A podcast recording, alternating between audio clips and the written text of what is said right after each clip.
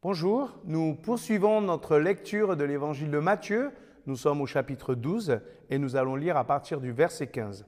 On va parler aujourd'hui de la bienveillance et de l'humilité de Jésus. Quand Jésus apprit cela, que les pharisiens veulent sa mort, il quitta cet endroit et un grand nombre de personnes le suivirent.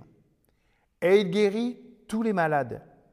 Mais il leur recommanda sévèrement de ne pas dire qui il était. Il en fut ainsi afin que se réalisent ces paroles du prophète Ésaïe.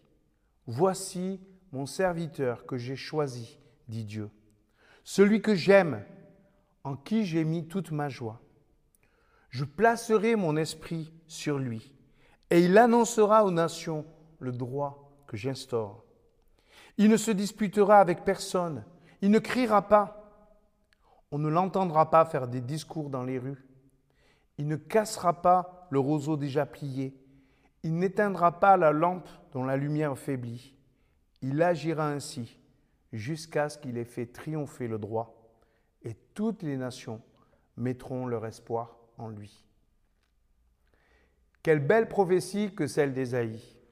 Matthieu en a assez de laisser parler les pharisiens. Du coup, pour marquer la différence et appuyer la position de Jésus, il rappelle la position du prophète, une prophétie qui a anticipé la venue du Messie, la venue, du Fils de Dieu. Cette prophétie est rassurante, elle est vivifiante, elle est stimulante. Elle est rassurante parce que Jésus vient nous proposer sa justice, une nouvelle culture qui bouleverse la culture actuelle. Nous voulons un autre règne, un autre royaume que celui des hommes qui cherchent le pouvoir. Cette prophétie, elle est vivifiante. Il ne brisera pas nos rêves, il ne découragera pas nos efforts, pourtant souvent insuffisants. Il va au contraire redonner vie à nos intentions de bien faire, de bien vivre devant lui. Et puis cette prophétie, elle est stimulante parce que sa victoire ne fait aucun doute même si les moyens que Jésus emploie nous semblent décalés par rapport à notre culture. Il guérit tous les malades, mais il n'utilise pas la pub que cela pourrait lui faire. Oui, c'est stimulant de voir Jésus agir, parce qu'il est puissant, parce qu'il est déterminé, mais à la fois, il est humble. Jésus est simple et bienveillant. C'est rassurant de ne pas être pris de haut. Jésus vient se mettre à notre niveau. Il voit nos maladies. Il voit ce qui ne va pas. Il voit que nous avons faim. Eh bien, il nous nourrit et il nous guérit. Quelle confiance Jésus a de venir vers nous simplement. C'est vivifiant de collaborer avec le Seigneur, même s'il nous surprend toujours. Quelle espérance de vivre à sa suite, de le suivre. C'est stimulant parce que nous allons témoigner par notre nouvelle vie Jésus se révélera à travers nos vies simples et généreuses. Du coup, ce que le prophète dit ici de Jésus va aussi s'appliquer aux disciples.